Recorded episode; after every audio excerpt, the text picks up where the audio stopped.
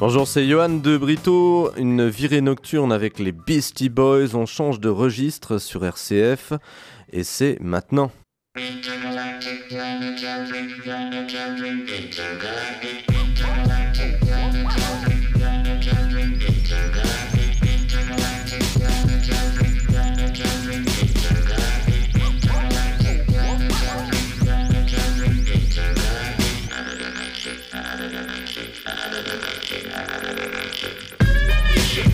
Ah, ça fait plaisir de lancer les Beastie Boys, un groupe qui a marqué plusieurs générations de musiciens.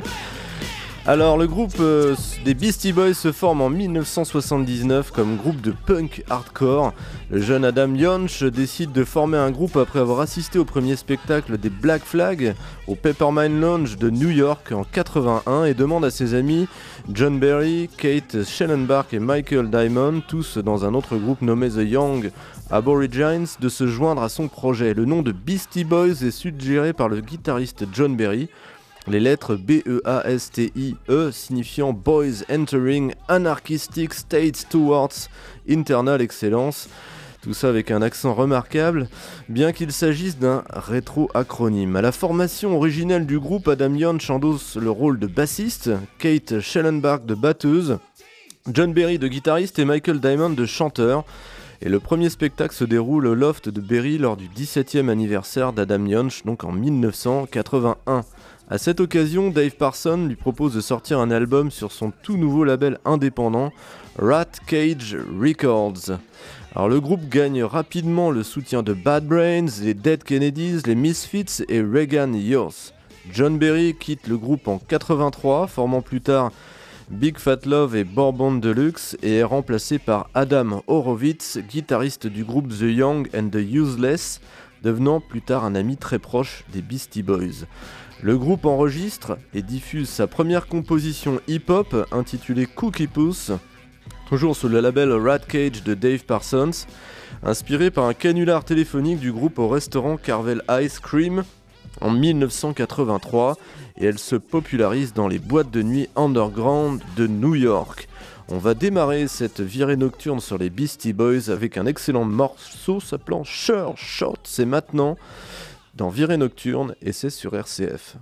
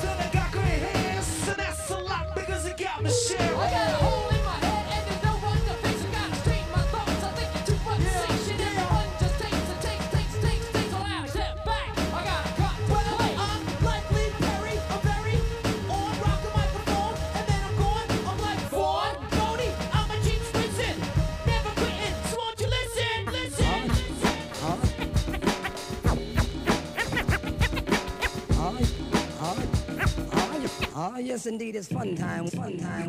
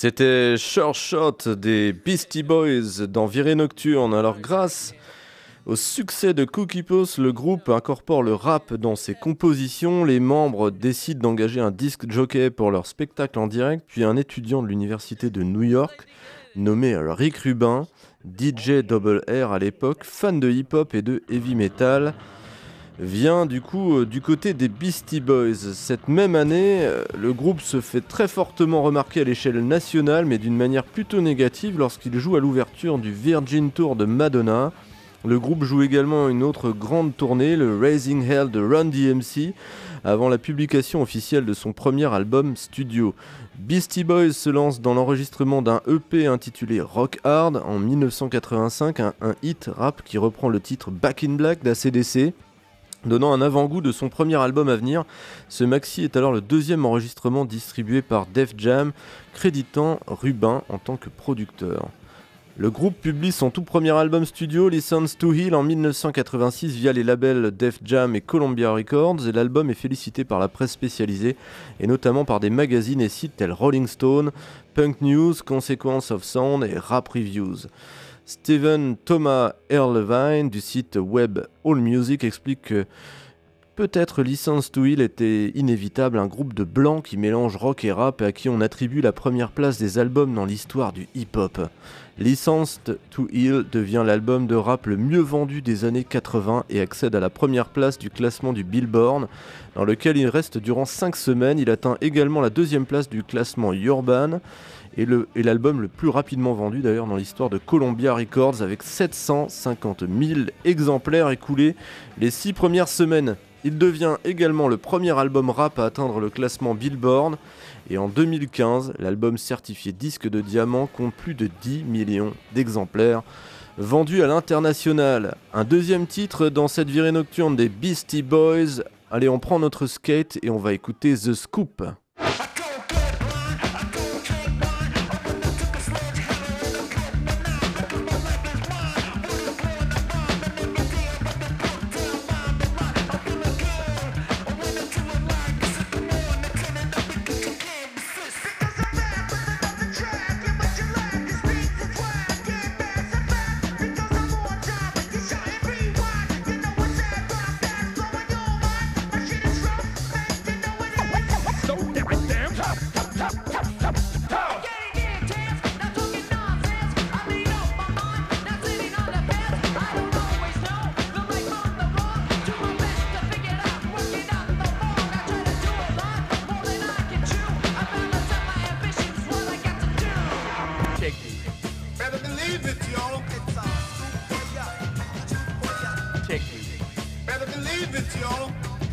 Is rough and tough.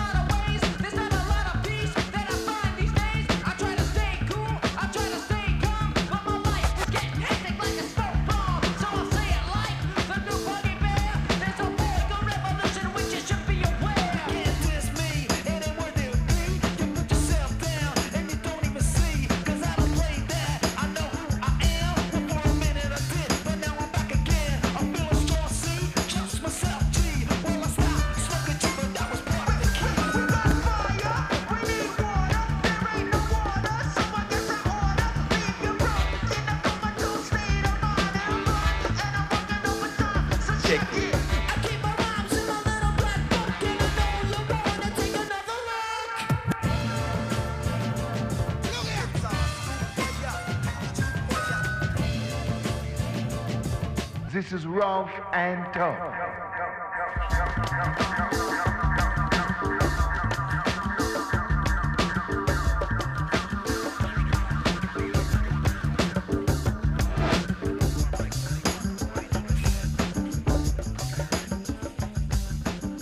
Alors c'était The Scoop des Beastie Boys, ça fait du bien cette musique, euh, on voit vraiment le talent euh, des chanteurs, ces mélanges sonores qui sont euh, vraiment leur marque de fabrique.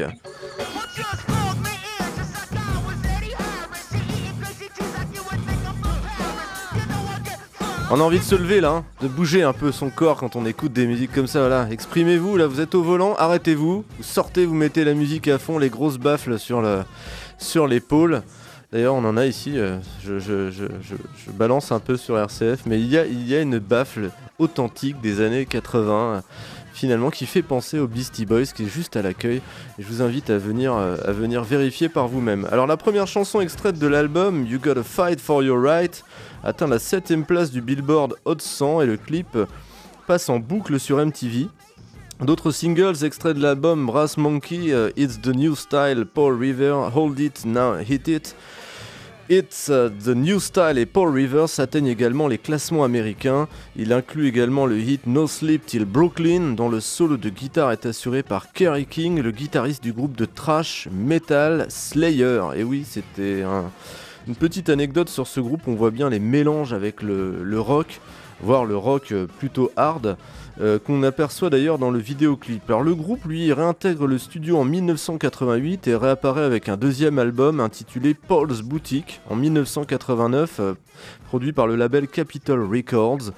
Et après le déclin du groupe avec Def Jam, alors produit par Dust Brothers et Matt Dyke, cet opus extrêmement lourd est considéré par la presse spécialisée comme l'un des albums les plus agressifs des Beastie Boys.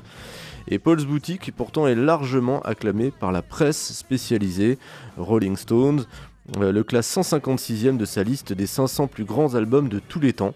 Et néanmoins, l'album n'atteint pas le niveau de vente de Listens to Healed, qui s'était classé lui à la 14e place du Billboard. Alors malgré la- l'accueil désastreux de Paul's Boutique, euh, déclaré comme une catastrophe par la presse spécialisée au début des années 90, les Beastie Boys eux, ils créent leur propre studio d'enregistrement et leur label indépendant, Grand Royal. Son troisième album, Check Your Head, est publié sur Grand Royal en 92 et est classé 37e des, euh, sur, le, sur les places au niveau du euh, RB album et 10e place du Billboard 200, certifié double disque de platine aux États-Unis. Le 8 février 1994, Beastie Boys publie Some Old Bullshit, une compilation de ses premières chansons punk. Et quelques mois plus tard, le groupe publie son quatrième album, Ill Communication, une suite de son troisième album, Check Your Head. L'album débute directement à la première place du Billboard 200 et les singles Sabotage et Sure Shot. On, va écouter ces deux titres, hein. vous avez déjà entendu Sure Shot et on finira par l'excellentissime Sabotage et aide à le certifier double disque de platine. Le single Sabotage est popularisé dans les classements des modern rock et le clip vidéo réalisé par Spike Jones passe en boucle à cette période sur MTV. Voici maintenant un excellent titre des Beastie Boys d'Enviré Nocturne, c'est Gratitude et c'est sur RCF.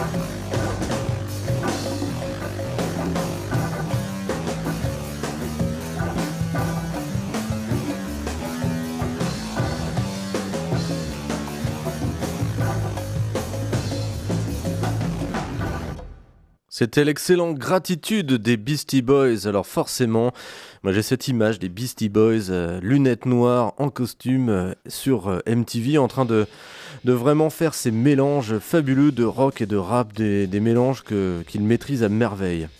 Alors pendant quelques années, les Beastie Boys restaient un peu inactifs, occupés par des affaires politiques, mais également judiciaire concernant leur label.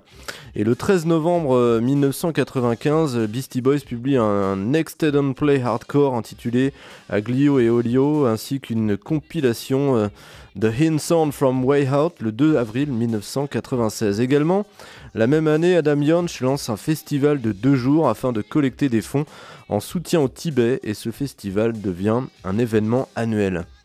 Alors Beastie Boys retourne à New York en 1997 pour continuer la production et l'enregistrement d'un cinquième album lancé en 1995 et achevé en 1998, trois ans quand même. Hein.